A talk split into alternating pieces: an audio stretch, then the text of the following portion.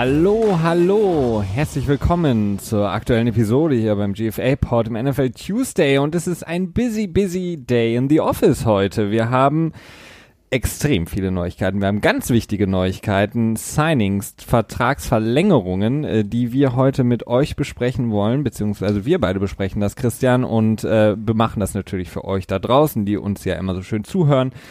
Und ähm, genau, damit wollen wir heute starten. Äh, dann haben wir natürlich auch noch äh, unsere üblichen Segmente, so ein paar ähm, Injuries, die wir besprechen müssen, ähm, die eine oder andere etwas kuriose Story, die sich aufgetan hat in den letzten Tagen. Und dann wollen wir schauen, ob wir dann noch äh, die Zeit haben, heute unser Playoff-Picture weiterzuführen, um euch da den Überblick zu geben, was das Wildcard-Wochenende wohl bringen könnte in der kommenden Saison. Aber Christian, erstmal herzlich willkommen an dich. Hi Felix, hallo und danke fürs Zuhören. Ja, mal wieder äh, einen Tag später als sonst. Äh, Ach, Christian, sagst du Ja, aber echt die letzten Wochen gut geschafft, ne? Ja, wir haben es gut geschafft, aber wir haben es auch irgendwie so ein bisschen äh, im Gefühl gehabt, dass heute irgendwie ein busy Tag, das wie ich schon sagte, ja. im Office sein Absolut. würde, denn in den Front Offices in der Liga ist heute einiges passiert und in den letzten Tagen auch. Das müssen wir natürlich alles besprechen. Und fangen wir doch äh, direkt mal an bei den Signings, den Vertragsverlängerungen, jetzt hier als erstes Segment hier im Podcast. Und das Wichtigste, vor ein paar Minuten, Breaking News, ähm, das Handy ist fast explodiert, denn äh, Aaron Rodgers, Quarterback der Green Bay Packers, hat die Vertragsverlängerung bekommen, über die ja schon viel spekuliert wurde. Wie könnte sie aussehen? Welche neue Benchmark wird gesetzt, wenn der Quarterback, ja, im Grunde genommen, der, der beste Quarterback in der Liga seinen neuen Vertrag bekommt und äh, der Quarterback, der in der Offseason mehrfach gesagt hat, sein Ziel ist es nicht mehr Titel zu gewinnen, sondern sein Ziel ist es, wie Tom Brady, in die 40er hineinzuspielen. Zumindest hat er jetzt eine Vertragsverlängerung bekommen, Christian, bis 2023. Ja, in der Tat. Und ähm, naja, was für eine will ich nicht unbedingt sagen. Ich hatte im ersten Moment gedacht, so ja, okay, gut, 33,5 Millionen. Die vier Jahre, die draufgepackt werden, äh, wären ähm, das genau das, was wir eigentlich auch schon mehrmals so gedacht haben. Ne? Also wir mhm. hatten das, ich weiß nicht, ob ich das auch im Podcast schon mal selber gesagt habe, auf jeden Fall mit dir habe ich darüber gesprochen dass das wohl so die Zahl zu sein scheint, die äh, realistisch ist dabei insgesamt. Äh, schlussendlich sind es dann auch wieder zehn Prozent mehr als ähm, Kirk Cousins jetzt äh, unterschrieben hat. Der hat ja für 30 Millionen voll garantiert für drei Jahre unterschrieben. Aaron Rodgers jetzt knapp zehn Prozent, gute zehn Prozent mehr mit 33,5 Millionen. Insofern wird man ja denken, okay, das ist ein verdammt guter Vertrag. Ähm, irgendwo ist es auch ein verdammt guter Tra Vertrag aber es ist halt nicht, es ist halt noch nicht ein Erdbeben, ne? Das ist so ein bisschen die Sache, die so ein bisschen dabei mir persönlich fehlt. Denn ähm, die Lücke zwischen Cousins und Rogers ist halt meines Erachtens mehr als zehn Prozent, die es jetzt halt in dem Cash-Ding, äh, die man daran halt festmachen kann. Nun ist noch so ein bisschen die Frage, um das Ganze komplett zu machen. Die vier Jahre haben komplettes mögliches Volumen von 180 Millionen, so berichtet das zumindest ESPN.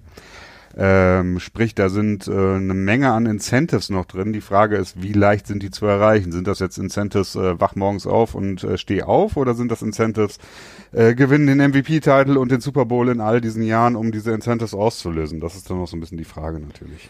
Ja, also die Zahlen, die ich jetzt noch so ein bisschen gesehen hatte, ähm, waren das, das vielleicht 103 Millionen relativ ähm, garantiert ja, das sein. Sind, das sind, ja, genau, das sind diese Garantien halt, ne? Aber das ist wieder Injury Guarantees und ja. so. Ähm, die sind für Rogers selber auch, glaube ich, weniger wichtig, denn äh, dass sein Spiel in den nächsten sechs Jahren sind das dann ja, also in sechs Jahren wäre das letzte Jahr, äh, Jahr in seinem Vertrag oder seiner Vertragsverlängerung, die er jetzt unterschrieben hat, ähm, dass sein Spieler in, der, in der Zeit schlechter wird, ist eher unwahrscheinlich, denn er ist ja, ähm, ist er 30 oder 32? Äh, ich glaube 32, ne? Aaron Rodgers? Nein. Ja. Bist du sicher? Nein. ja. Sehr gut. Lass mich mal eben schnell googeln, vielleicht finde ich es ja. 34. Äh, 34, oh, doch schon so alt. Ja, gut, okay. Ja, gut, okay. Dann habe ich ihn jünger eingeschätzt, als er ist. Hm, also er, er, deswegen sagte ich ja, er kommt dann eben in seine in diese 40er-Marke rein, in der mhm. ähm, jetzt Spieler wie Tom Brady sich schon befinden. Drew Brees klopft an die Tür, mhm. der ist glaube ich 39. Ähm, und dann kommen halt noch so ein paar andere. Philip ähm, Rivers, genau. Ben Roethlisberger und Eli Manning sind, weiß nicht, 37, 38? Ja.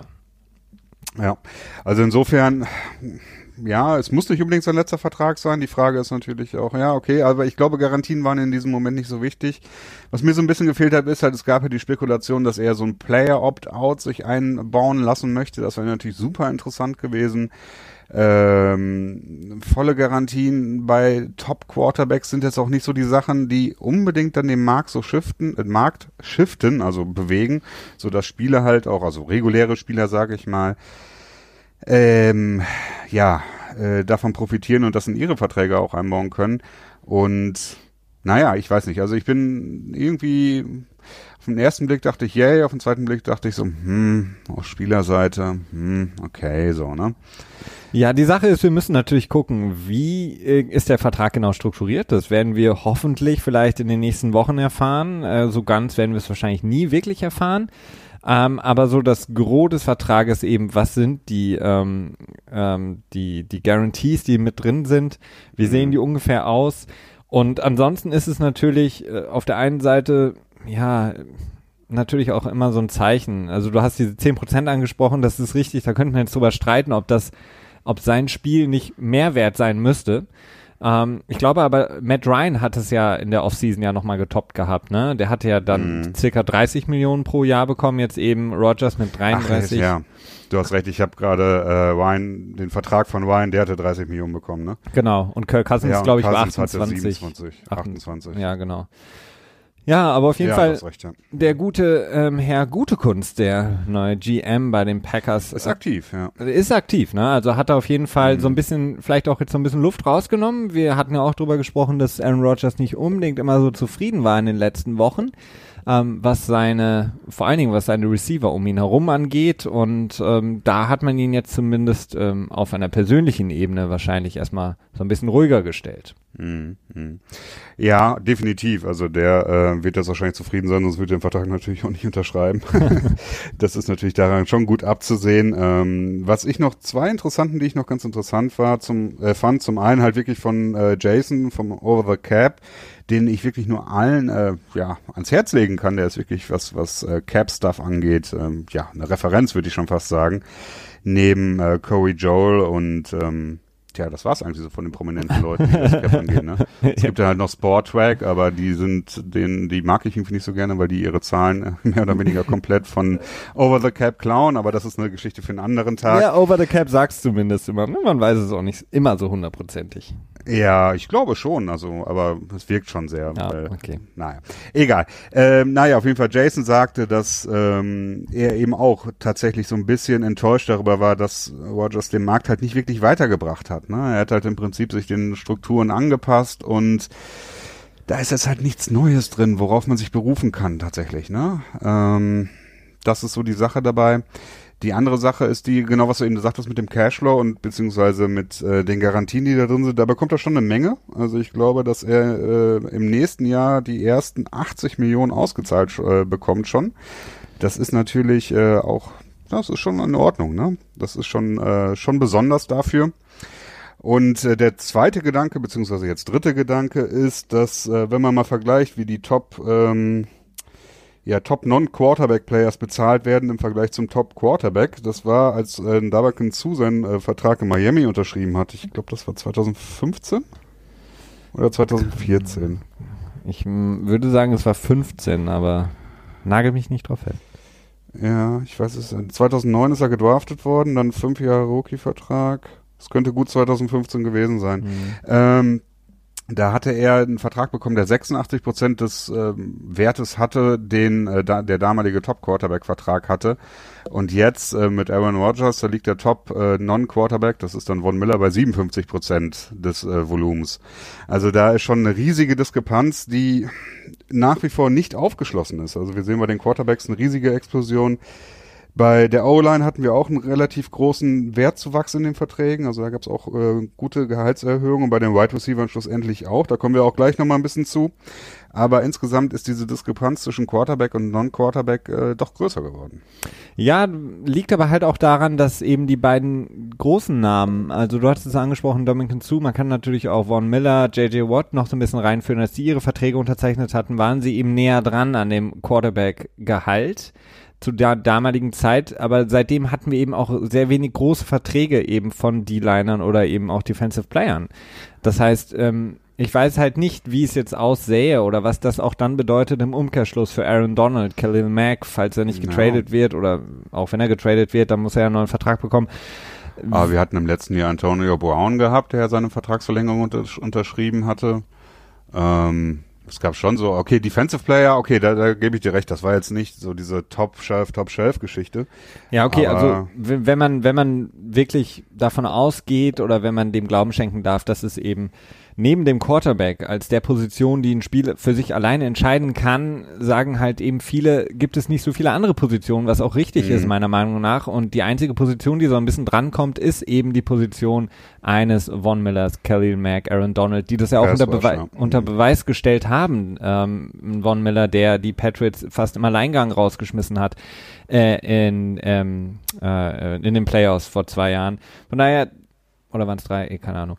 Auf jeden Fall, da Vor gibt zwei, es. aber praktisch ja. zweieinhalb.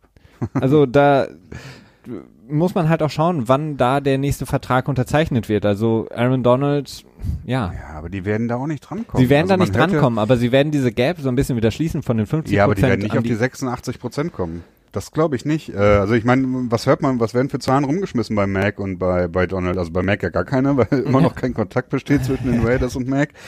Äh, und bei Donald hört man so Zahlen, so 20 Millionen wird er wohl bekommen oder der erste Non-Quarterback, der über 20 Millionen bekommt, seit zu, hatte der 20? Ja, hat er ja. 20 Millionen bekommen, ne? Ähm, mal ab und zu wird auch mal vorsichtig 22 Millionen in den Raum geschmissen, aber das ist ja weit weg von den 87 Prozent. Ich meine, 87 Prozent wären ja ungefähr 29 Millionen dann, ne? Für ein, kommt das hin? 87 Prozent von 33? 6,5. Keine Ahnung, ja, so gut ja, Kopfrechnen so. kann ich nicht. Das ist nicht meine Egal, äh, aber da ist halt, da ist schon einiges, naja, im Argen will ich nicht sagen, aber das ist, das entwickelt sich ähm, schon enorm, ne? Also die Quarterbacks laufen richtig gerade richtig, richtig weg, was die Gehälter angeht, was die, was die Top-Gehälter, auch, auch, auch die Mittelgehälter sind ja auch enorm hoch, ne?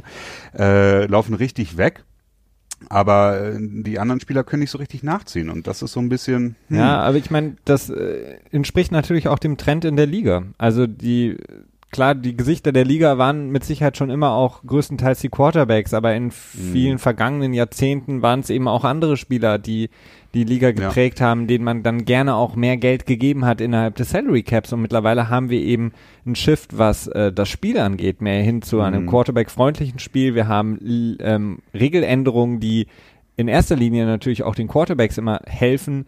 Ähm, man versucht die Quarterbacks viel mehr zu beschützen, als es jede andere Positionsgruppe in der Liga ähm, beschützt Klar. wird von der Liga. Ja.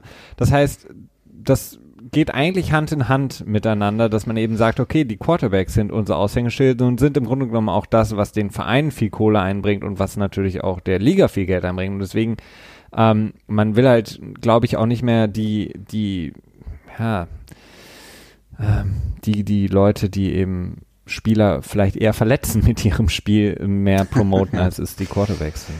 Ja, das stimmt. Und gerade auch die ganzen Geschichten mit, mit mehr Safety-Sachen und so weiter. Und da ist halt die Defense immer dran schuld, da gebe ich dir schon recht. Und eine andere Sache, die mir gerade dabei eingefallen ist, äh, der ganze Fantasy-Kram, der wird ja auch immer größer, gerade durch, die, durch diese Daily Fantasy-Geschichten, DraftKings und äh, wie heißen sie alle, wo wir doch ewig viel Werbung schon haben von mitbekommen müssen.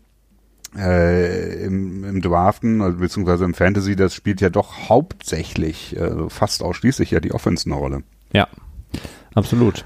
Und ähm, Wide Receiver sind halt auch, jetzt kommen wir gleich auf Oder Beckham zu sprechen, da ist natürlich auch, äh, die waren ja immer so die dritte Position, ne? Vom Höchst, von der höchsten Bezahlung her. Ja. Und ähm, die schaffen es auch nicht wirklich, da einen neuen, neuen Boden zu setzen, ne? Nee. Also, ja, es ist, es ist halt schwierig. Also die, die Quarterbacks laufen davon, da hast du vollkommen recht man, ähm, man wird halt sehen, also die Quarterbacks sind halt auch einfach ähm, diese in der Regel auch, bringen sie halt auch dem Verein mehr, weil sie in der Regel auch mehr spielen können. Ja. Die Verletzungsanfähigkeit mhm. ist weniger. Also da sind so viele Faktoren, die natürlich damit reinspielen. Und Aaron Rodgers ist natürlich jetzt auch, ähm, unabhängig davon, dass du recht hast, dass der Vertrag nicht so äh, groundbreaking ist, aber er ist natürlich auf die nächsten drei, vier Jahre gesehen der beste Quarterback und wird es auch bleiben wahrscheinlich in der Liga. Mhm. Mhm.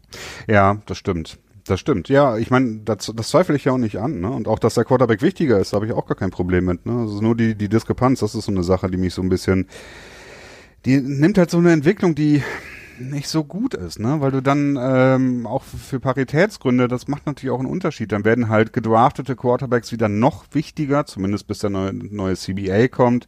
Wenn du dann einen Quarterback hast, der unter seinem Rookie-Deal spielt und sich dann so mit acht Millionen maximal im Jahr äh, zufriedenstellen muss, maximal.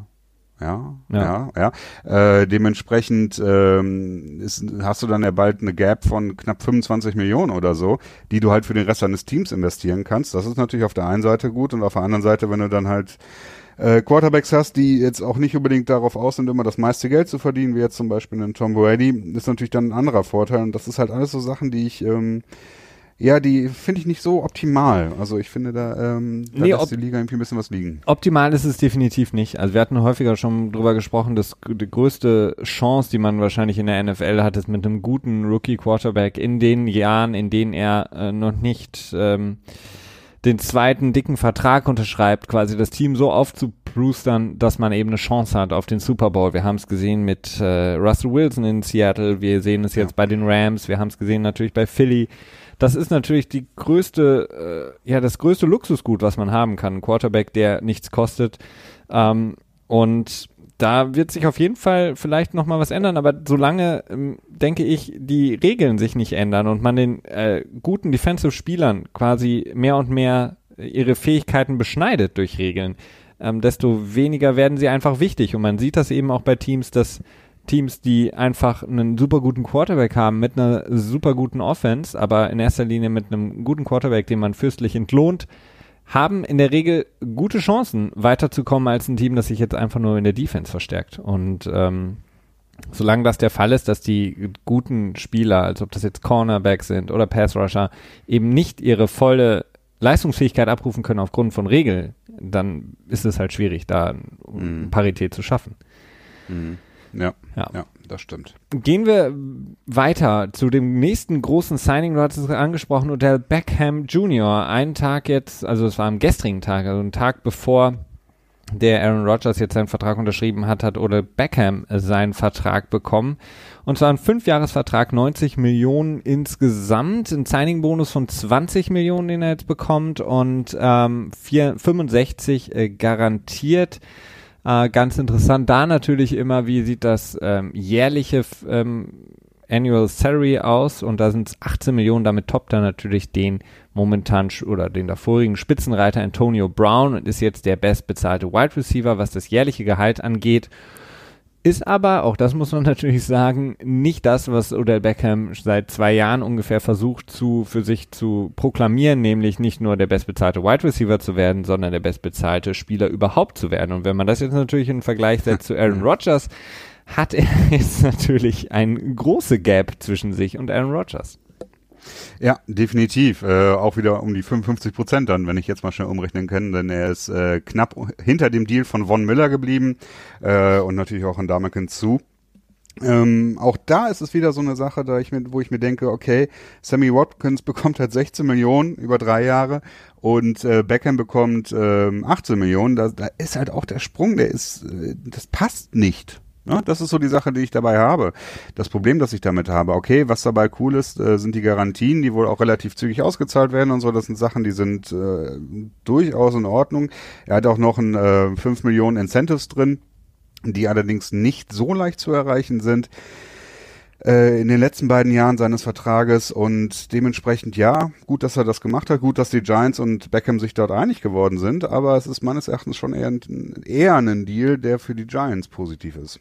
Ja, absolut, weil die Giants jetzt damit natürlich signalisieren, okay, wir gehen jetzt in die Saison äh, mit äh, Beckham, mit Eli Manning, wir haben Saquon Barkley gedraftet, nicht den Quarterback gedraftet an der Stelle, sondern den vielversprechendsten Running Back oder vielleicht auch Offensive Player im Draft und jetzt wollen wir gewinnen. Und ähm, ich glaube, diese Spekulation um einen möglichen Trade von Odell Beckham, die wir im ähm, ja vor dem Draft immer mal wieder hatten, die ähm, konnten dann relativ schnell ad acta gelegt werden, als die Giants dann gesagt haben, okay, wir holen nicht beispielsweise Sam Darnold, denn hätten sie Sam Darnold geholt, hätte man sich vorstellen können, okay, der Umbruch ist da, der wird jetzt mhm. durch vollzogen, dann können wir auch Odell Beckham traden, aber als dann eben Saquon Barkley gezogen wurde, war das Zeichen eben, okay, ähm, wir wollen jetzt gewinnen, weil Eli hat mit Sicherheit nur noch, würde ich jetzt mal tippen, zwei Jahre. Ja, ähm, das ist, glaube ich, da lehnst du dich nicht so weit aus dem Fenster. Ähm, kann auch länger. Man wird es sehen mit Eli Manning. Die Frage ist auch, ich zweifle das halt echt an, dass die Giants jetzt noch ein Fenster haben. Das ist so das Problem, das ich damit habe. Ne? Aber ja. Ja, gut, aber das hat jetzt erstmal mit dem Deal von Hotel nichts zu tun. Ähm, ja, es ist auch okay. Ich meine, er wird, hatte auch nicht die ganz optimale Position gehabt, tatsächlich. Er hat die ganze letzte Saison, beziehungsweise nicht die ganze letzte Saison, aber um, 14 Spiele oder 13 Spiele verpasst im ja, letzten glaub, Jahr. Ja. Ja. Mhm. ja. Dementsprechend hat er dann auch nicht das beste Leverage gehabt, wie man so schön sagt, konnte nicht so einen richtig guten Hebel ansetzen. Gleichzeitig hatten die Giants auch noch durchaus die Möglichkeit gehabt, äh, zwei Jahre in Folge das Franchise Cap auf, äh, Franchise Tag, nicht Cap auf ihn zu hauen. Und ähm, das ist halt ein extrem mächtiges Werkzeug, das die Teams da haben, was man, glaube ich, auch nicht immer vergessen darf bei den Verhandlungen. Ne? Das ist auch schlussendlich was, was die Packers natürlich auch mit ähm, Aaron Rodgers hätten machen können. Damit wären sie wahrscheinlich im Endeffekt dann auch nochmal deutlich günstiger wegbekommen und hätten dann Rodgers für vier anstatt für sechs Jahre äh, sicher unter Vertrag gehabt. Problem dabei ist natürlich, wenn der Quarterback an, anfängt rumzustänkern und keinen Bock mehr hat, dann vielleicht irgendwie anfängt, äh, einen Holdout zu betreiben. Das ist natürlich äh, Mittel, das ähm, nicht so gut äh, Beckham nicht zur Verfügung hat. Ne? Ja, ja, oder Beckham hat mit Sicherheit, du hast es angesprochen, die Saison, die ihm so ein bisschen gefehlt hat, wobei ich ich weiß es auch nicht. Wenn ich mir jetzt vorstelle, der hätte jetzt eine, eine gute Saison gespielt für seine Verhältnisse, ähm, ich weiß nicht, ob er dann so viel mehr noch rausgeholt hätte aus dem Vertrag. Ähm, hm, weiß ich Wahrscheinlich, nicht. ja, ich weiß es nicht. Das ist, ähm, nee, sagen wir mal so, es wäre halt ein, ein, äh, eine Macke, die die Giants ähm, weniger hätten anbringen können. Ne? Das, das ist stimmt, ja immer so ja. die Sache man sagt ja so, als wenn du jetzt beim Händler bist und oder dir ein Auto kaufst und so, aber da ist ja ein Kratzer drin und oh, unten drunter so rostig und so. das sind ja eigentlich auch meistens eher so Platzhalter, hat man das Gefühl, ne? Und ja. äh, weiß nicht, wie das jetzt da betrachtet wird, aber ich könnte mir schon vorstellen, dass der Deal dann etwas stärker hätte ausfallen können am Ende. Das äh, ist, ist auf jeden Fall möglich. Wir hatten, ähm, oder ich hatte gerade eben angesprochen, Aaron Donald, der ja immer noch nicht unter Vertrag ist. Sean McVay hat gesagt, er geht davon aus, dass er nicht in die ähm, äh, Regular Season hinein ein Holdout betreiben wird, sprich, dass man vorher noch einen Deal finden wird. Mhm. Einen Deal gefunden haben jetzt auf jeden Fall mit zwei Spielern aus der D-Line, die Cincinnati Bengals. Und zwar haben sie Carlos Dunlap und vor allen Dingen Gino Atkins, den man ja, nicht wirklich, ich will ihn nicht vergleichen mit ähm, Aaron Donald, aber äh, zumindest äh, vergleichbar ist. Ähm, die beiden wurden unter Vertrag genommen für Carlos Dunlap für drei Jahre, 45 Millionen insgesamt, ähm, jährliches ähm, Ver ähm, Vertrag von 15 Millionen.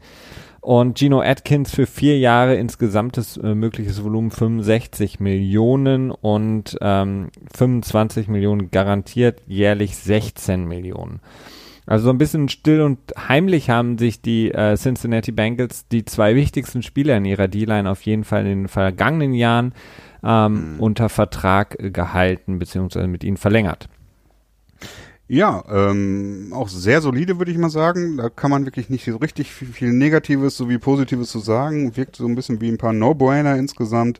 Gino Atkins ist ja einer der besten Top 10 Defensive Tackle in der Liga, würde ich jetzt mal so spontan sagen. Ja, auf jeden Fall. wirklich sehr konstant, 9 Sacks im letzten Jahr und ich glaube um die 30 in den letzten drei Jahren. Also, ne, das ist schon schon nicht schlecht, ne? Ja, vor allem, was du ähm, ansprichst, wirklich auch von der Defensive Tackle Position, was man sich ja wirklich nur wünschen kann, immer jemand, der nicht nur gegen den Lauf spielt, sondern eben, wie du angesprochen hattest, eben auch Quarterback Pressure verursacht. Definitiv, das ist immer sehr viel wert. Ähm, Gerade wenn man halt durch die Mitte kommt, ne? Das ist ja immer genau der Ort, wo die Quarterbacks sonst ganz gerne mal äh, absteppen, um quasi dem Edge Rush auszuweichen. Und wenn in der Mitte kein Platz ist, dann ja, dann hat man halt keinen Platz mehr, um wegzugehen, muss den Ball halt äh, bestenfalls wegwerfen aus Sicht des Quarterbacks, schlimmstenfalls fummeln oder wie auch immer eine Interception werfen, weil man under pressure, under pressure, under pressure steht. Ja. So. Absolut. Aber ja, äh, was soll man zu den Bengals sonst sagen? Ne? Das ist sneaky, ja so sneaky good Team vielleicht für die kommende Saison. Hm? Ich hätte jetzt gesagt, äh, absolut langweiliges Team. ja, vielleicht, ähm, vielleicht kommt Andy Dalton. Ich meine, wir haben Ross gesehen, der jetzt in ja. der Preseason einen ja, super Catch hatte, nachdem ja. er irgendwie gefühlt nur verletzt war. AJ Green ist da, jetzt hat man die D-Line ein bisschen verstärkt. Okay, Iloka hat man verloren in Safety, aber mm. vielleicht sind sie das. Äh, das ja, du hast recht. Team, was absolut langweilig ist, ist, ist, ist nicht wirklich fair von mir, aber die Bengals waren in den letzten Jahren eines der langweiligsten Teams überhaupt, weil die so absoluter Mittelmäßigkeit untergegangen sind und da fast abgesoffen wären, äh, nachdem sie im Playoffs verloren haben vor oh. zweimal gegen Houston, glaube ich, hintereinander, ja. oder? Ach, stimmt, das müsste sogar 2016 noch gewesen ja, sein. Ja, 2016 und ja. ähm, vorletztes Jahr auch. Ja. Aber das ist ja auch so ein faszinierendes Ding, dass Marvin Lewis da jetzt seit, keine Ahnung, zehn Jahren Trainer ist und noch nicht einmal ein Playoff-Spiel gewonnen hat. Also das ist ja auch äh, ja, vor allen Dingen mit äh, in den Jahren ja mit verdammt starken Teams. Also die hatten ja, ja teilweise definitiv. wirklich extrem gute Regular Seasons und dann ähm, mhm. haben sie nicht so gegen TJ Yates mit den Texans verloren? Also irgendwie sowas. Boah.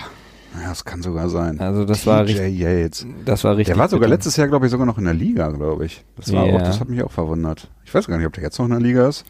Ich weiß es gar nicht. TJ Yates. Mal gucken. Könnt, könnte noch in der, könnte in der Liga sein. Ich gehe schon mal äh, rüber zu unserem. Der ist halt Free Agent. Der ist halt Free Agent? Mhm. Schade aber. Also der, das war's wohl mit seiner Karriere. Ja, es sei denn, Deshaun Watson verletzt sich, dann kommt er vielleicht zurück nach äh, Houston. Ja, ähm, ach, dann wird doch bestimmt wieder ein Quarterback getradet. Kommt Nick Foles oder äh, wer ist denn sonst noch auf dem Trade-Block? Uh, Vinny Testaverde. Jacoby Brissett vielleicht.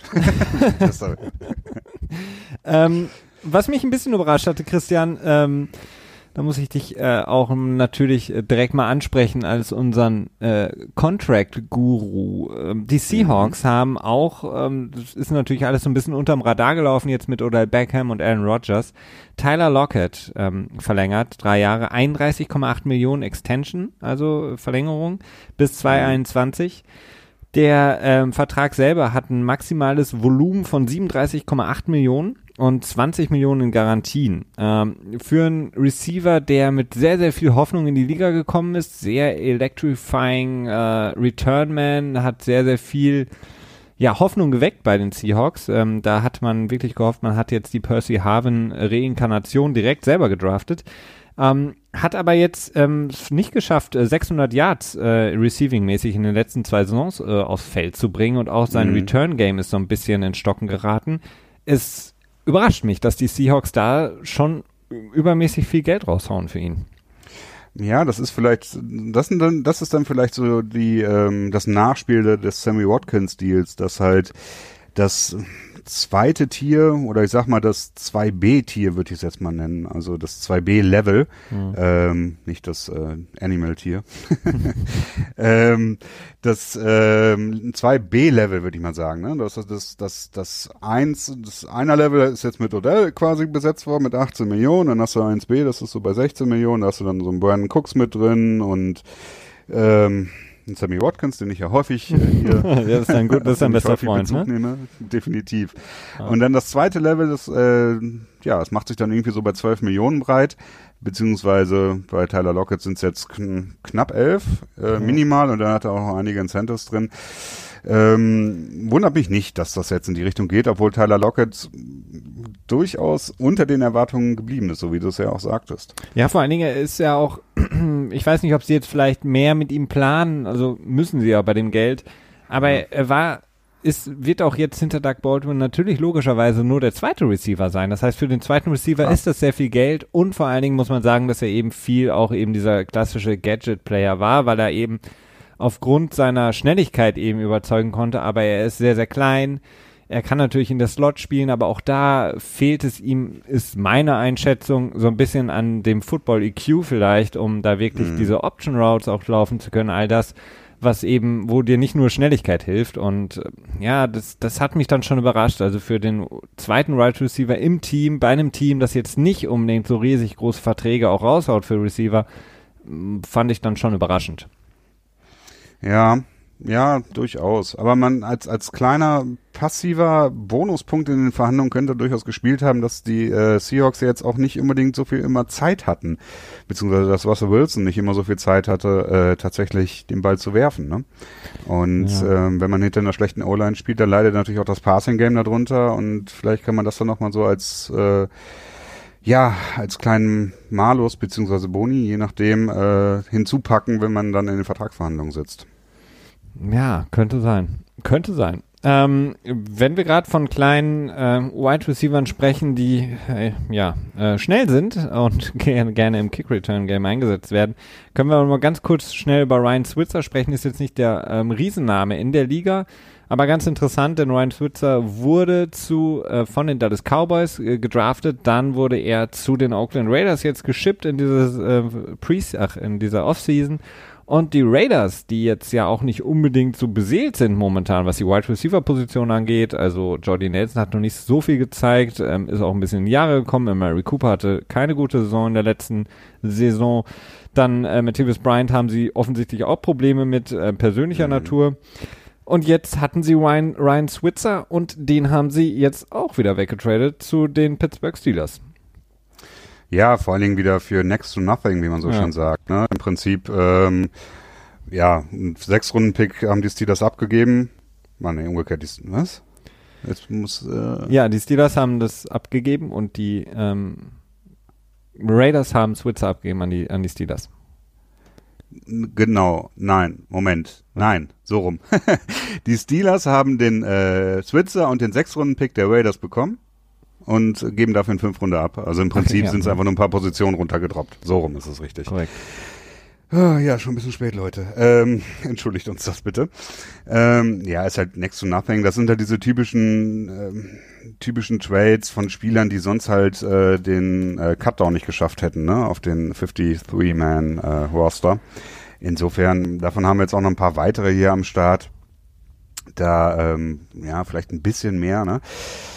Ja, wir werden sehen, was mit den Raiders passiert. Das ist äh, die guten Saga geht weiter. Es ist ähm, es ist so spannend. Ich, ich bin so gespannt, was da passiert in, in, in ja, das könnte so krass okay. gegen die Wand fahren, ne? Ja. Also das ist, das ist echt, und da könnte da wirklich so viel Medienschelte bekommen, was ja bei, was ja jetzt auch nicht unbedingt schwer ist, aber es wird, ähm, es wird spannend. Das Team ist absolut nicht tief momentan. Das ist einfach nicht gut auf den, äh, ja. äh, auf den Positionen mhm. besetzt und äh, bisher haben sie eigentlich nur gute Spieler abgegeben. Ähm, Erstaunlich, ja. Vor allem auch für nicht unbedingt viel, ne? Also das, ja. das hat auch alles immer wieder so wie so ein Foreclosure ausgesehen, wie, ähm, wie nennt man das auf Deutsch? Ein äh, Zwangsverkauf oder Zwangsversteigerung? Zwangsversteigerung. so ungefähr. Ja. Ähm, um Aaron Rodgers das Leben ein bisschen leichter zu machen in, in Green Bay und weil man Angst hatte, dass ihm Brad Huntley bald die Starting Position ähm, abnimmt, haben sie Brad Huntley schnell mal weggetradet und zwar zu den Seahawks. Das heißt, Brad Huntley, der letztes Jahr ja für die äh, Green Bay Packers gestartet ist, als Aaron Rodgers von Barr gegen die Vikings da verletzt wurde an der Schulter, hat Huntley nicht wirklich überzeugen können. Trotz allem wurde jetzt ähm, rübergeschifft zu den Seahawks, die ja offenbar an Jacoby Brissett auch interessiert waren von den Indianapolis Colts, an den ich bekommen haben, haben sie jetzt eben für einen Sieb äh, Sechstrunden-Pick, Entschuldigung, Huntley, ähm, er, ja, jetzt wollte ich nicht sagen, er steigert, sondern er tradet und ähm, er wird da eben Russell Wilson als Backup dienen und wird Deshaun Kaiser, vormals von den Browns, ähm, die Hoffnung bei den Browns vor, ja, ist gar nicht so lange her, aber es hört sich schon an, als wäre es zehn Jahre her, ähm, der wird dann jetzt Backup von dem neuen bestbezahlten Spieler überhaupt, Aaron Rodgers. Ja, das ist, ähm, tja, das ist schon ein gutes Geschäft insgesamt für die Packers dann gewesen. Ne? Ja.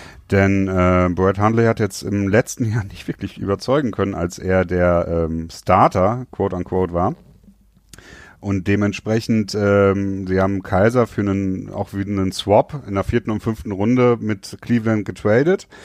Und jetzt äh, traden sie ähm, mein Gott, es ist echt spät. Handley wieder weiter, sodass sie dann im Prinzip mehr oder weniger ein Nullsummenspiel vielleicht am Ende gemacht haben. Ist schwer abzuschätzen, aber könnte ungefähr hinkommen vom, vom Draft Value her, dass sie aufgegeben haben und wieder bekommen haben. Insofern ja, man braucht nicht drei Backup-Quarterbacks, nicht wenn man so einen sicheren Starter hat, wie es ähm, Aaron Rodgers ist oder Ben Roethlisberger oder Tom Brady. Da hat man eigentlich nur ganz selten drei ähm, Quarterbacks im aktiven Kader, es sei denn, man hat einen gedraftet und möchte den irgendwie nicht äh, verlieren.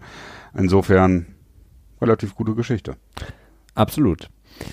Das äh, waren jetzt meine Punkte, was Signings, Trades angeht. Es sei denn, du möchtest noch irgendwas einwerfen, was ich jetzt übergangen habe, Christian. Sonst würden wir jetzt kurz mal die Verletzungen besprechen und dann weitergehen zu unseren weiteren Punkten, die wir heute noch besprechen wollen. Ja, die Giants haben noch einen Center getradet. Ähm, und zwar haben sie äh, lass mich kurz schauen, ich habe mir den Namen aufgeschrieben. Äh, Dann scheint er Jones. ja sehr, sehr bekannt zu sein. ich habe den Vornamen auch ehrlich gesagt nicht hier. Sheet, Sheete, Sheete. Ja, ja, Jones haben sie auf jeden Fall getradet für einen Siebtrunden-Pick zu den Vikings, die äh, mit ihrem Center äh, Pat Elfine nicht so sicher sind, ob er zum Start der Saison am Start sein kann, denn er hat äh, sowohl eine Knöchel- als auch eine Schulterverletzung ja, so eine, so eine Sicherung. Ähm, jetzt nichts mega Interessantes, aber gut, man kann es erwähnt haben, wenn wir gerade noch in der Trade- und Signing-Sektion sind. Dann lass mich noch mal weiterschauen. Da gibt's noch ein paar, ja, zwei Sechs-Runden-Picks wurden jeweils getradet. Einmal für Kamala Kowea, äh, Kowea, Kowea, hm. Ja. ähm, den die Titans ertradet haben mit den Ravens. Ähm, ach nee, und das andere Word Handley hatten wir ja gerade. Entschuldigung, das habe ich übersehen.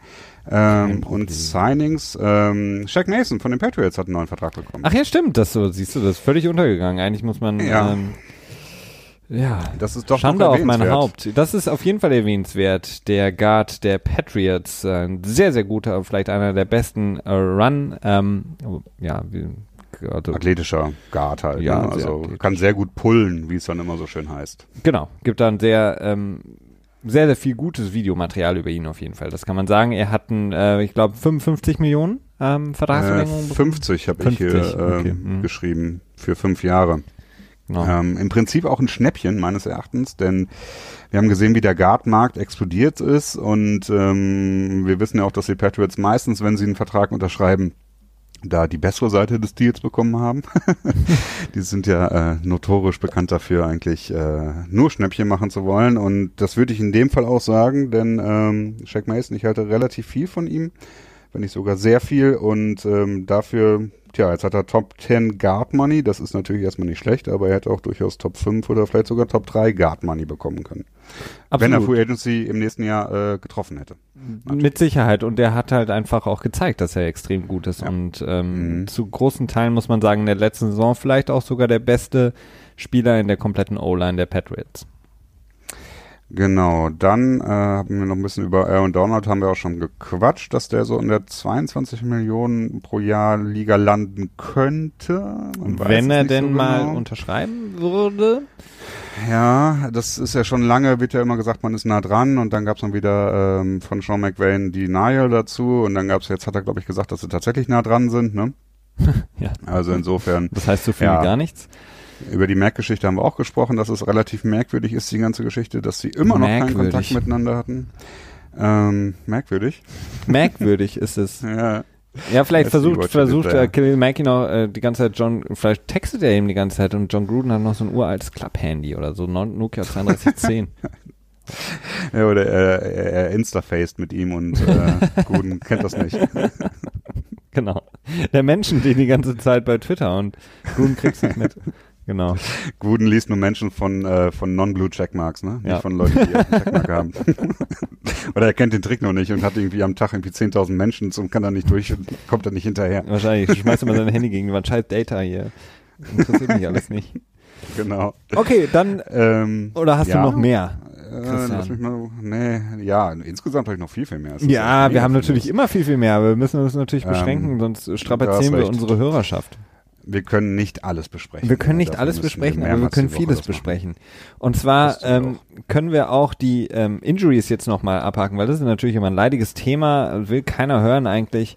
Äh, es sei denn, es gibt Leute, die freuen sich darüber, wenn vom gegnerischen Team sich Spieler verletzen, aber hoffe ich jetzt mal nicht, denn ähm, das will natürlich niemand sehen. Trotz allem müssen wir kurz das besprechen und zwar die wichtigste Verletzung ist natürlich momentan Jaguars äh, Wide Receiver Marcus Lee, der sich im letzten Preseason-Spiel übelst verletzt hat am Knie. Ähm, schwere Knieverletzung ähm, auf Injured Reserve, das heißt, er ist raus für diese Saison. Ähm, sehr, sehr bitter, denn die Jaguars sind jetzt, ähm, ja, zurückgeblieben, wenn man so will, mit Keenan ähm, Cole heißt er genau, Didi Westbrook mhm. und Dante Moncrief, den sie von den Coles geholt haben. Das ist jetzt ihr ja, Receiving Core. Das sieht fast so schlimm aus wie bei den Patriots. Von daher ähm, wurden natürlich direkt wieder die Stimmen laut, wenn irgendwo ein Wide Receiver down geht, gerade wenn es ein wichtiger ist, dann schreien natürlich alle, ja, ruft mal Des Bryant an. Doug Marone, mhm. der Head Coach der Jacksonville Jaguars, hat schon gesagt, er ist zufrieden mit dem, was er hat. Also ähm, wird es da wahrscheinlich kein Des Bryant geben. Kann ich mir auch schwer vorstellen, Des Bryant bei den Jacksonville Jaguars mit einem ja. Trainer wie Doug Marone und einem Typen äh, wie ähm, äh, Tom Coughlin. Das glaube ich ja. nicht, dass das funktionieren kann. Nee, das ist tatsächlich schwierig. Also ich, die Sache ist ja auch die, wenn du jetzt einen Wide Receiver unter Vertrag nimmst, der jetzt, vor allen Dingen Des Bryant ist jetzt auch nicht unbedingt bekannt dafür, einen hohen Football-IQ zu haben. Ist er auch nicht bekannt dafür, einen äh, niedrigen zu haben, das will ich ihm gar nicht unterstellen. Aber ich würde jetzt mal behaupten, nur wirkliche Impact Wide Receiver, die du jetzt noch unter Vertrag nehmen kannst, äh, haben eigentlich, wenn sie für Agents sind, keinen hohen Football IQ oder sie sind halt einfach auf. Ähm, und wenn du jetzt jemanden dir ins, ins Team holst, der dann das Playbook noch lernen soll und dann die ganzen Terminologien, das, äh, das ist halt einfach schwierig. Ne? Das ist auch ein ähnliches Problem mit den Patriots. Wir hatten da heute auch kurz bei Twitter ein bisschen drüber gequatscht. Es ist einfach wirklich schwierig, sich jetzt noch jemanden ins Boot zu holen, der dann gerade zu Beginn der Saison, ähm, bestenfalls dann halt am Ende der Saison, ähm, überhaupt noch ja, eine Contribution leisten kann. Ne? Das wird schwierig und die Jaguars werden jetzt wahrscheinlich mehr oder weniger so in die Saison reingehen, wie sie stehen und da wird es offensive, zumindest was die Pass-Offense angeht, ja, schwierig werden, ne? Wahrscheinlich eine Menge äh, Play-Action und dann Augen zu und hoffen, dass äh, Bortles den Ball irgendwie am Mann bringt. Leonard Fournette, Leonard Fournette, äh, First Down, ja. Second Down und Third Down dann, ähm, ja, beten. Ähm, das Gute für Marquis Lee ist auf jeden Fall, dass er in der Offseason noch eine Vertragsverlängerung bekommen ja. hat ähm, für vier Jahre und da äh, das Ganze jetzt relativ entspannt, auch wenn das natürlich schwierig ist bei so einer schwierigen Knieverletzung, aber er ist zumindest finanziell gut abgesichert. Ja, definitiv. Und das ist auch so ein bisschen, das ist echt, also der hat sich auch nicht nur das ACL gerissen, sondern wahrscheinlich auch das MCL. Also man weiß es noch nicht, aber das war echt eine unangenehme Verletzung. Also das Video sah auch nicht schön aus. Das sah nicht schön aus. Und dann kamen natürlich auch wieder die Stimmen, okay, das liegt alles an den neuen äh, Regeländerungen, ja. dass man quasi jetzt die Leute nur noch in dem Knie oder ja im Beinbereich unterhalb des äh, Bauchnabels äh, tackeln da. Von daher, ähm, naja, ich weiß nicht, also diese Verletzung hatten wir auch schon vor diesen Regeländerungen. Das heißt, jetzt alles darauf zu schieben, ist, glaube ich, auch nicht richtig. So was ähm, ähnliches hatten wir auch eine Diskussion, als Gronk sich das Kreuzband gerissen hatte, ne? Ja. Als, da war ja, das, das, ja auch mit gut, Defensive Receiver und so, ne? Und ja, gut, bei Gronk ist halt das Problem, es gibt nicht so viele Defender, die überhaupt groß genug wären, um ihn im Kopfbereich zu tackeln. Von daher. Ähm, ja, das stimmt auch wieder. eine sehr, sehr traurige Nachricht ist auch ähm, bei den Cowboys. Also nachdem sie ja ähm, den Right Guard Zach Martin ähm, zumindest so teilweise verloren hatten, da hört man jetzt gute Signale, dass er vielleicht doch wieder zurückkommt für die erste Woche in der Regular Season.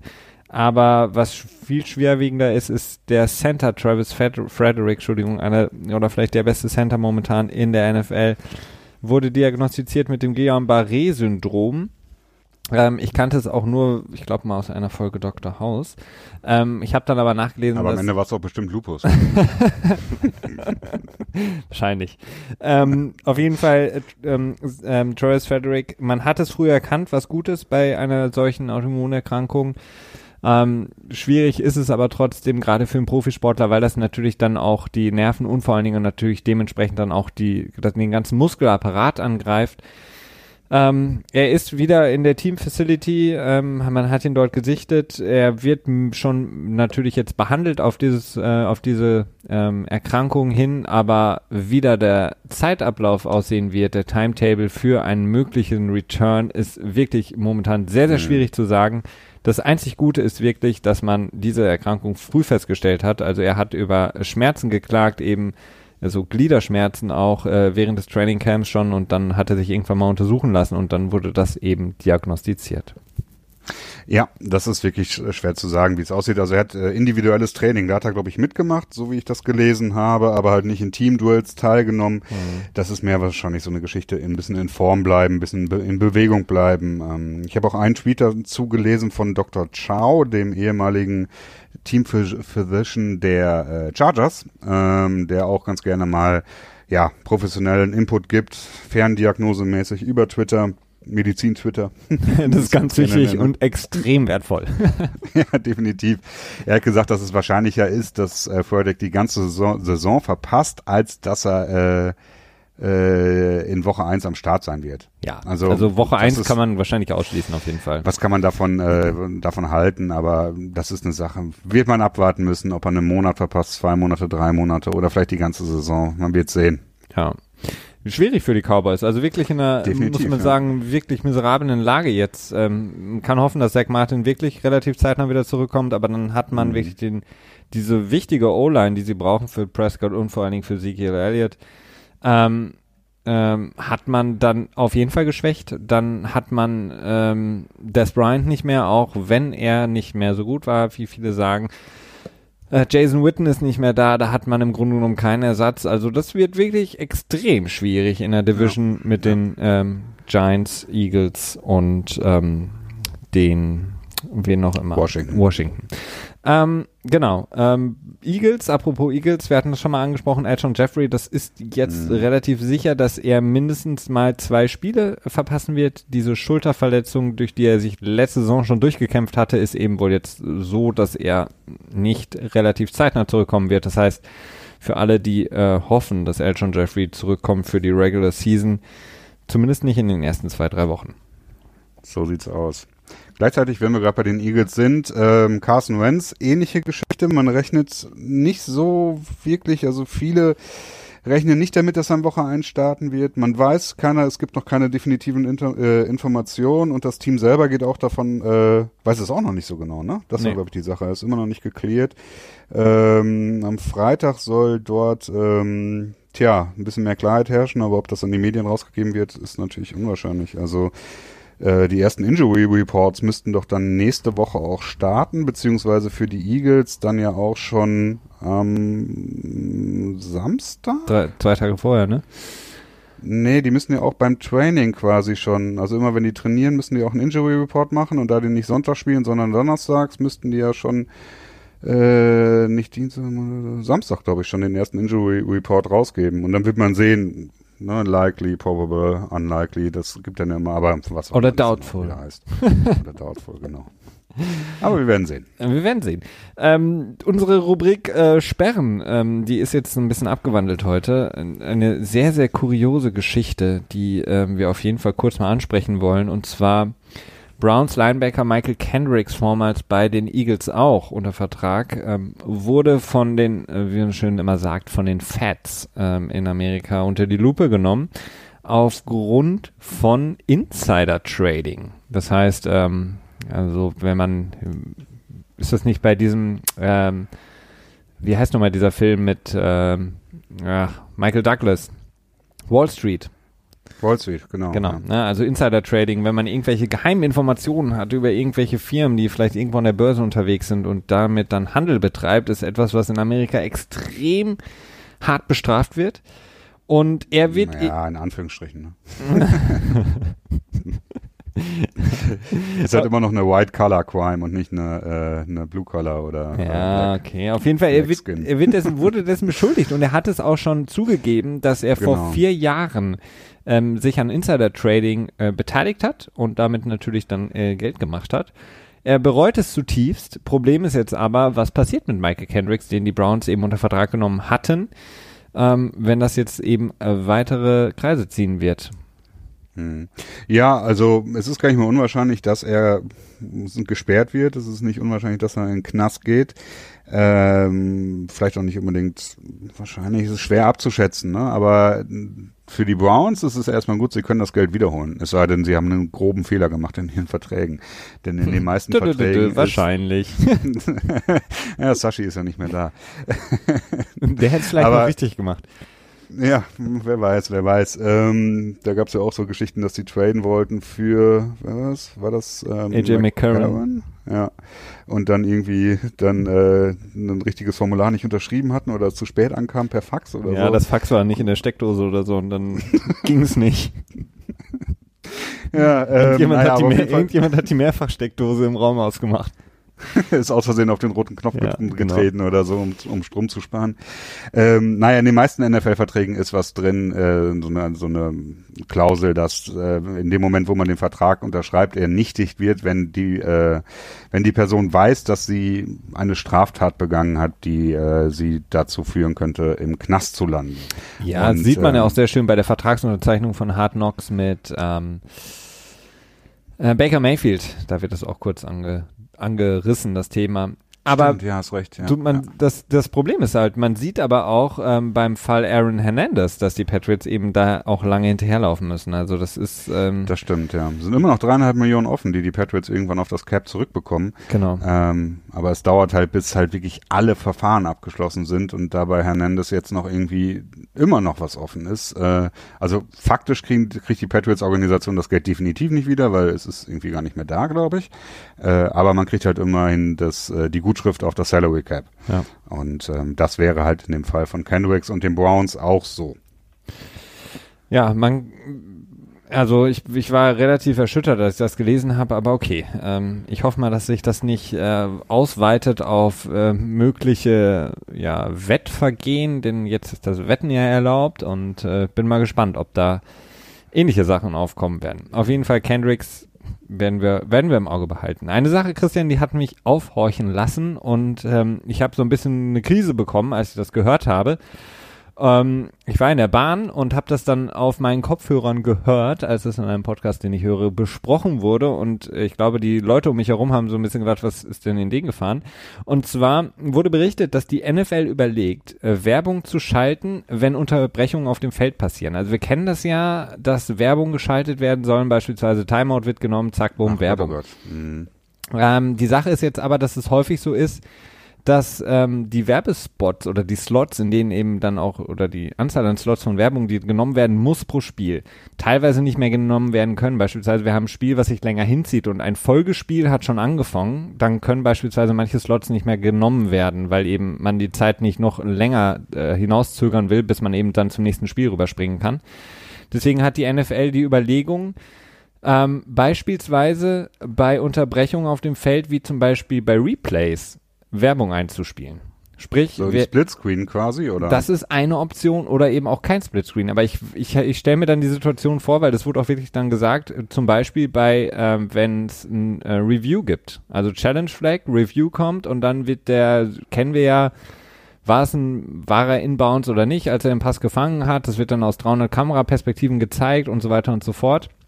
Und ähm, das wäre zum Beispiel eine Option, wo die Liga denkt, dann einen Spot einspielen zu können oder mhm. mehrere Spots eben. Und das wäre für mich, für mein Football-Erlebnis der Horror, weil ich genau diese Sachen sehen will. Ich will selber gucken, okay, ja. und mir die Meinung bilden, war das jetzt ein Foul oder nicht, war er in Bounce oder nicht, war es ein Touchdown oder nicht. Und wenn ich mir vorstelle, beispielsweise im letzten Jahr Jesse James Catch von den oh Pittsburgh Gott, Steelers ja. und mhm. dann so, okay, wir gucken uns das Spiel, äh, wir gucken es nochmal an, gehen da zu ihrem Tablet und dann kommt irgendwie Werbung, irgend so ja. Spargeld mit Geico äh, das, das wäre der Horror. Und selbst wenn es ein Splitscreen ist, ist auch die Frage, oder ist es so ein, dieser Screen in Screen, also wo man dann so ein kleines mhm. Viereck unten noch live sieht, aber auch da kann man dann nicht so wirklich viel erkennen. Das fände ich extrem schwierig. Aber die Liga hat eben Probleme, alle Spots immer unterzubringen, so dass man nicht am Ende irgendwie 20 hintereinander bringen muss. Ja, aber das glaube ich nicht. Also das, das, das ist krass. Ich, ich, ich sehe es nämlich ähnlich. Also ich cringe da auch so ein bisschen. Ich äh, fände das auch ziemlich ätzend. Auch ähm, vor allen Dingen, was, was sollen die Networks denn sagen? Die müssen ja irgendwie ihre Pereiras und ehemaligen äh, Officiating Officials, ja, die haben sie ja alle eingekauft, die müssen ja auch irgendwie Redezeit bekommen, ne? Und die muss man dann ja auch einblenden und da kannst du ja nicht Werbung drüber laufen lassen. Ja, es sei denn, man, man sagt, kommt dann halt zurück und dann ähm, kommt man halt zurück zum Call und dann heißt es so, ähm, after reviewing the play, the ruling on the field stands und dann kommt äh, der nächste Spielzug und dann musste eben Mike Pereira sagen während des Spielzugs, ja, ich habe mir jetzt auch nochmal kurz in der Pause angeguckt, äh, mhm. die haben es richtig entschieden, so. Ja, nee, es ist, ja. Ich, ich, ich, ich traue der ähm, Liga das zu, das ist das Traurige daran ähm, und ich fände es aber extrem schlimm. Ich glaube, da wird es zu viel Hate geben. Also das würde, glaube ich, zu negativ aufgefasst werden.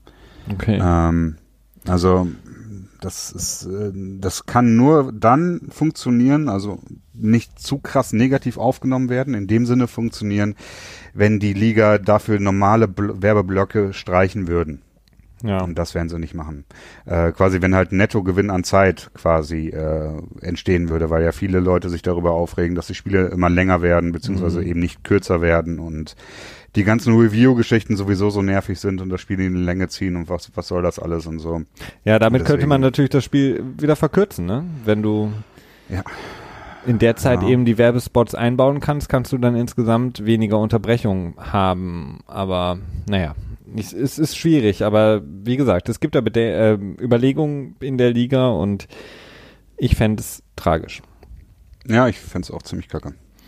Ähm, so, ähm, wollen wir über unser Playoff-Stück sprechen? Schaffen wir das noch, Christian? Oder hast du noch zu viele Sachen, die du besprechen möchtest? Ähm, ich würde noch mal einmal kurz über Des Bryant sprechen wollen. Ja. Ähm, ich glaube, das mit dem Playoff Picture, das müssen wir verschieben, Leute. So, schade aber auch. Ja, jetzt haben sich alle schon so gefreut auf unser unglaublich ja, gutes Playoff Picture, was wir jetzt. Genau. Okay, ja, dann müsst ihr euch leider. Müsst ihr noch eine Woche warten, bis ihr zu, äh, wie heißen so Tipico oder läuft und eure Wette platziert fürs nächste Jahr. jetzt schon. Vielleicht gibt's einen Discount. Ja, eine Quote halt, ne? Aber was, ja. was möchtest du denn über Des Bryant besprechen? Ähm, ja, ich finde. Ob es also, ein Top 5 Receiver ist? das können wir schnell beantworten. äh, aber ich finde das schon interessant. Die Browns haben ähm, das Bryant wohl fünf Millionen, weniger als fünf Millionen angeboten. Ja. Man weiß nicht genau wie lang, wahrscheinlich auch nur für ein Jahr. Äh, und Des Bryant hat es abgelegt. Das ist das, was berichtet wurde, äh, abgelehnt. Ähm, finde ich kurios. Glaube ich ehrlich gesagt auch nicht. Ich glaube, das ist ein, äh, ein Quatschbericht. Also ich glaube, für fünf Millionen hat er gespielt. Ähm, es sei denn, er ist halt wirklich extrem, hat ein verschrobenes Bild von, von seinen Fähigkeiten selber. Das äh, würde mich schon wundern. Und er hat jetzt halt selber gesagt, dass er darauf wartet, dass sich die Situation ergibt und das wird wohl wahrscheinlich erst im Laufe der Saison passieren.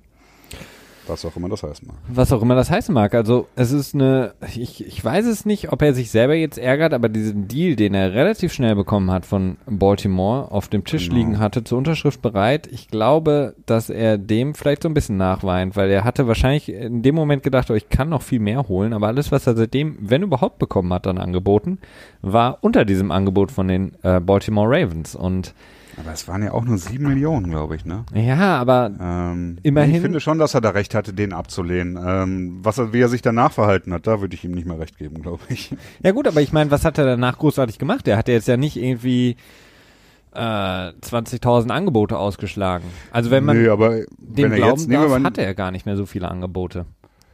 Ja, also ich glaube schon, dass er ein paar Angebote hatte, aber die werden ja wahrscheinlich alle so um die 5 Millionen gewesen sein. Ähm, nehmen wir mal an, die Browns haben ihn jetzt tatsächlich äh, viereinhalb oder sowas angeboten, dann hätte er das halt unterschreiben sollen, weil ich glaube, ein besseres Angebot bekommt er tatsächlich nicht mehr. Da muss ich dir recht geben. Äh, nur ist die Situation halt die, okay, wenn er jetzt halt für fünf Millionen in diesem Jahr spielt, knapp fünf Millionen in diesem Jahr und eine relativ gute Saison hinlegt, dann bekommt er halt im nächsten Jahr eben seine Free Agency, die er unbedingt haben will und kann sich dann halt den Long-Term-Deal äh, rausholen, sodass er dann am Ende die 21 Millionen von den Ravens äh, toppen kann. Ähm, ich ja. bezweifle, dass wenn er in der Saison unterschreiben wird, da wird er dann auch nicht mehr als, weiß nicht, drei Millionen oder so vielleicht bekommen. Und ähm, dann 18 Millionen in zwei Jahren rauszuholen im nächsten Jahr in der Free Agency, damit das halt rechnerisch besser wird als der Ravens-Deal, das, ja, das äh, wird dann wahrscheinlich schwieriger. Ne? Ich weiß auch nicht, ob er dann in der Saison noch ein besser oder selbst dann da die drei Millionen holen wird. Also und vor allen Dingen die Frage ist auch, wenn er in die Free Agency kommt im nächsten Jahr, was er unbedingt will, kriegt er wirklich den Long-Term-Deal dann nochmal? Also. Nee, Long-Term nicht, aber drei Jahre. Ja. ja. Ich Je nachdem, was er dieses Jahr leistet. ja, die aber die Frage ist ja immer noch, was, wo, wo soll er hingehen? Also ich meine, er hat sich jetzt bei den Patriots angebiedert, äh, bei Eric Decker hat es zumindest für ein paar Wochen geklappt. Ähm, Des Bryant ähm, jetzt haben wir gehört, Brady mag ihn, er mag Brady, aber er wird mit Sicherheit von Bill Belichick nichts bekommen, was ihm auch nur annähernd zusagen wird, äh, finanziell. Dann die Ravens sind natürlich auf den Schlips getreten, da hat er sich die, die Tür selber zugemacht. Bei den Browns kann natürlich sein, dass sie nochmal auf ihn zurückkommen. Ähm, mag sein. Vielleicht, wenn Josh Gordon doch nicht komplett da sein wird. Das muss man ja auch immer beobachten, wie das mit Josh Gordon weitergeht. Mhm. Vielleicht ist da noch die Tür offen bei den Browns. Äh, Jacksonville, Doug Marone hat zumindest so ein bisschen zugemacht wieder. Und dann ist halt die Frage, keine Ahnung, vielleicht, vielleicht doch die Eagles, die man ganz am Anfang ins Spiel gebracht hatte, um dann eben gegen seinen Ex-Club, gegen Jerry Jones spielen zu können. Mhm. Zweimal im Jahr mit Elton Jeffrey jetzt verletzt. Ist das eine Option? Wir haben Nelson Aguilar, der auch noch nicht zurück ist. Also wir haben gesehen in den Preseason-Spielen unglaublich viel Probleme auf der ähm, im Passing Game von den Eagles. Dann wäre das auch eine Option. Aber ansonsten ist es halt schwierig. Sehe ich ihn jetzt momentan irgendwo nirgendwo und die Frage ist halt auch, hat er wirklich Angebote bekommen oder waren es einfach gar nicht so viele? Ja, gut, das ist natürlich auch die Frage. Es kann natürlich auch wirklich sein, dass kaum Angebote kamen, was natürlich auch hauptsächlich damit zusammenhängt, dass er so spät äh, entlassen wurde von den Cowboys, als mhm. die meisten Teams halt schon sehr weit fortgeschritten waren in ihrer äh, Kaderplanung für dieses Jahr. Und ja gut, dann ist es sicherlich, wenn er nicht viele Angebote bekommen hat, dann ist es natürlich äh, fahrlässig von ihm gewesen, nicht bei den Ravens zu unterschreiben. Aber vielleicht hat er auch keinen Bock auf Baltimore gehabt. Das kann ja auch sein. So. Vielleicht denkt er sich auch so, fuck, ich habe keinen Bock auf Kälte oder so. Das ist, äh, das ist wunderbar. Ja das ist doch der, da ist äh, sozusagen die Wiege des Footballs. Also wenn du da im Herbst dann die kalten Spiele hast mit bewölktem Himmel, ein bisschen Regen, das ist doch genau das, was man sich als Footballer wünscht, oder nicht? Ja, aber vielleicht hat er sich gedacht, äh, Flecko kann nichts mehr, der hat noch nicht seine, seine Renaissance vom Flecko, die äh, hat er noch nicht mitbekommen können, als äh, hat gedacht, okay, da kriege ich die Bälle irgendwie in einem 5-Meter-Radius und ich kann nur 4 Meter abdecken. Ah, Joe Flecko, der, der spürt den heißen Atem von Lamar Jackson, der wird diese Saison Ja, aber das wusste er damals ja noch nicht. Ja. Das, das ist ja die Sache, das wusste er ja noch nicht. Aber ja, es ist viel Rätselraten, aber es ist, ähm, tja, schon eine etwas kuriosere Situation. Auf jeden Fall, definitiv. Also ich meine, Des Bryant, ich, ich, glaube schon, dass er, also ich will ihn nicht so runterreden, wie man es äh, häufig hört, in, dass er nur noch irgendwie drei verschiedene Routen laufen kann und so. Das glaube ich mhm. eigentlich nicht. Also ich glaube schon, dass er mehr bringen kann, aber die Frage ist halt einfach, zu welchem Preis? Und mhm. ähm, als er rausgeschmissen wurde in Dallas, haben viele gesagt, das wird jetzt ein bisschen dauern, bis er einen neuen Vertrag hat. Also wird jetzt nicht direkt instant unterschreiben aufgrund des Zeitpunkts seiner Entlassung, aber dass er jetzt immer noch keinen Vertrag hat, ist doch schon relativ merkwürdig. Vor allen Dingen hatten wir auch viele Wide Receiver, die jetzt in der Preseason auch ähm, äh, sich verletzt haben bei vielen Teams. Ne? Und mhm. ähm, trotzdem ist er da nicht sozusagen direkt auf dem Block. Ja, dann ist ja auch mal wieder das Stigma der, der Diva, ne? Und des Lockerroom Kansas und so weiter. Da erscheint ja nicht so der einfachste Charakter zu sein, sag ich mal, zum Handeln. Und ähm, das ist wahrscheinlich schon so eine Sache, da fällt er wahrscheinlich vielleicht auch bei der Hälfte der Teams schon kategorisch direkt durch, weil die dann so Coaches haben wie bei Belichick, die sagen, wenn ich nicht kontrollieren kann, will ich ihn nicht haben. So. Mhm, ja. Kann auch durchaus sein, ne? Kann sein, ja. Ähm, ein paar Punkte hätte ich noch, die ich schnell abarbeiten Gerne. wollte. Zum einen Julius Thomas, der Tight End, gedraftet von den Denver Broncos und danach war er bei Jacksonville und wurde dann zu Miami getradet, ne? Ja. Als er sich wirklich überhaupt nicht hat durchsetzen können und einen ziemlich dicken Vertrag hatte, dem er aber nicht gerecht wurde. Äh, ist in den Ruhestand getreten und ähm, strebt jetzt einen, äh, einen Doktor in Psychologie an ähm, was durchaus interessant ist, denn er möchte sich auch wohl speziell mit der CTI-Forschung weiter beschäftigen, in dem Feld arbeiten. Ja, ne, macht man. Schön, freut mich für ihn, dass er da äh, Aber quasi seine zweite Profession findet. Sollte er dann nicht lieber Medizin studieren? Tja, das ist so ein bisschen die Frage. Ne? Vielleicht hat er sich das noch nicht so durchdacht, keine Ahnung. Ähm, aber du hast vollkommen recht, das ist äh, mit Psychologie hat das. Ja gut, ich meine, äh, es gibt ja. Ja, mit Sicherheit. Da gibt es natürlich auch ähm, Ansätze, die man da verfolgen kann in der Psychologie, um zu sagen, okay. Vielleicht in der Behandlung dann eher, ne? ja, halt oder in der Therapie. Ähm, genau. Mhm. Ja, das, das ist natürlich möglich, klar. Aber im ersten, im ersten Moment habe ich jetzt dann auch gedacht, so, okay, also ich studiere ja. jetzt Ethnologie, um mich dann mit CTE zu beschäftigen, so ein bisschen hört sich das an. Aber okay. Nicht um in, in die Finanzaufsicht der deutschen, in die Finanzaufsicht der Deutschen Telekom zu gehen. Ist auch sehr naheliegend, ne? Ja. genau.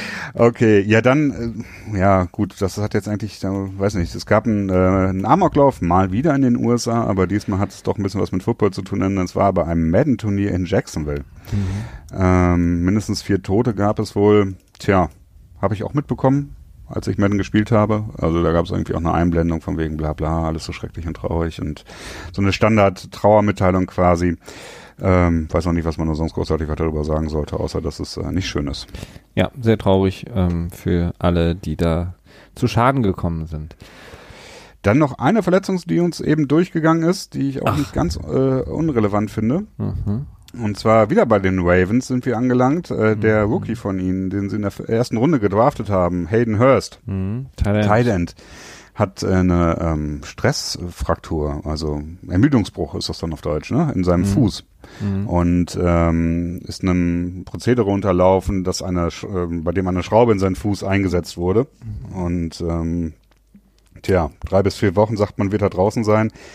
Ich persönlich sehe das sehr, sehr schwierig, ähm, gerade im ersten Jahr und dann so eine Verletzung, das ist ein ziemlich harter Schlag, denn ich kann mir schwer vorstellen, dass er in einem Monat wirklich schon wieder total drauf sein wird. Diese Fußverletzungen sind so oft so schwierig. Wir haben es auch bei Julian Edelman gesehen, der ja auch äh, einen Bruch hatte im Fuß, ne, und dann auch wirklich lange gebraucht hat, um zurückzukommen. Absolut, vor allen Dingen, ähm, man hat äh, das Problem mit den Thailands in Baltimore in den letzten Jahren schon gehabt. Ja. Ähm, wir, da haben sie jetzt so viel investiert in der ersten Runde, ähm, ein Thailand gedraftet, was jetzt nicht unbedingt immer so logisch ist und ähm, sehr viel investiert, um endlich dieses Problem einmal so ein bisschen dem Problem Herr zu werden und jetzt eben das ist mhm. extrem, extrem bitter für die, für die Ravens. Aber dann das, äh, umso mehr wäre natürlich dann äh, jetzt ein, ein Des Bryant, der natürlich in der Red Zone auch eine gewisse Gefahr ausstrahlt, natürlich interessant gewesen. Ne? Und äh, um auf das Thema zurückzukommen. Vielleicht können die Ravens ihn, ihm ja jetzt vergeben. Ja, aber ich, ja, ich glaube, Harbour ist nicht so der Typ, der so gerne vergibt. Ja, das stimmt. Das stimmt. Einen letzten Punkt hätte ich noch. Ähm, ich fand es erstaunlich, wirklich erstaunlich, dass es so unter dem Radar alles durchgegangen ist. Äh, man hatte nur sehr wenig drüber gelesen und zwar am Montag hatte die NFLPA beziehungsweise einige hochrangige Mitglieder derer sich mit ähm, mit der NFL beziehungsweise mit hochrangigen Mitgliedern der NFL beziehungsweise Besitzern bei den Giants getroffen, um über die Bingo ja, zu spielen. Bingo zu spielen, das wäre schön. Komm, lass uns den ganzen Kram noch mal beiseite legen und davon schön Wir holen die hochrangigsten Leute zusammen und dann spielen wir eine Runde Bingo. Ja, nee, Der was Gewinner haben sie darf gemacht? entscheiden, wie es weitergeht. Äh, ja, die haben sich natürlich getroffen, um über die Nationalhymnen ja. Kontroverse, ich weiß es nicht, über, über dieses leidige Thema äh, zu sprechen und dort zu versuchen, ein, tja, eine Lösung herbeizuführen oder vielleicht erstmal auszuloten, wo man wirklich genau steht oder so. Ähm, dadurch, dass nichts wirklich an Ergebnissen äh, geleakt wurde, gehe ich davon aus, dass man nicht wirklich weitergekommen ist oder man es tatsächlich geschafft hat, relativ ja, stickum bei der ganzen Sache zu bleiben und ähm, der sich zur Verschwiegenheit geeinigt hat. Das wäre ja auch mal irgendwie doch relativ neu, ne? Ja, es, es spricht, also beziehungsweise zwei Sachen sind möglich. Einerseits, dass man nichts, äh, dass man wirklich weit auseinander ist und sich nicht mhm. einigen konnte und deswegen gesagt hat, okay, lasst uns jetzt nicht das weiter Anfeuer weiter anheizen, lasst uns erstmal einen Kompromiss finden, das heißt, wir treffen uns demnächst wieder. Oder man hat wirklich was gefunden, was vielleicht auch kontrovers sein könnte, eine Einigung, mhm. und will die jetzt so lang wie möglich erstmal unter Verschluss halten, um die dann einfach schnell rauszuliegen und dann geht die Saison auch los. Also, dass man nicht mehr diese, ähm, äh, ja, dass die Zeit ähm, von ja. Verkündung und eben erstem Saisonspiel nicht so groß ist. Ja. Oder eine dritte Möglichkeit, mhm. äh, man äh, hat eine produktive Basis gefunden, auf der man weiterarbeiten kann und möchte das jetzt nicht irgendwie torpedieren, indem man da Sachen liegt. Ja, das äh, AKA, man hat keine ähm, weitere Idee. Aber es war eine produktive Basis. Schon, ja, ich würde das schon positiver formulieren und sagen, okay. okay. wir haben jetzt echt ganz gute Unterhaltung gefunden. Wir haben jetzt irgendwie drei, vier verschiedene Vorschläge von ne, zwei von jeder Seite oder wie auch immer und man musste sich jetzt durch den Kopf gehen lassen und gucken, ne, welche am besten ist oder so. Es kann ja auch durchaus vertagt werden und produktiv dabei gewesen sein und auch positiv. Das ist ja durchaus möglich. Ja. Absolut.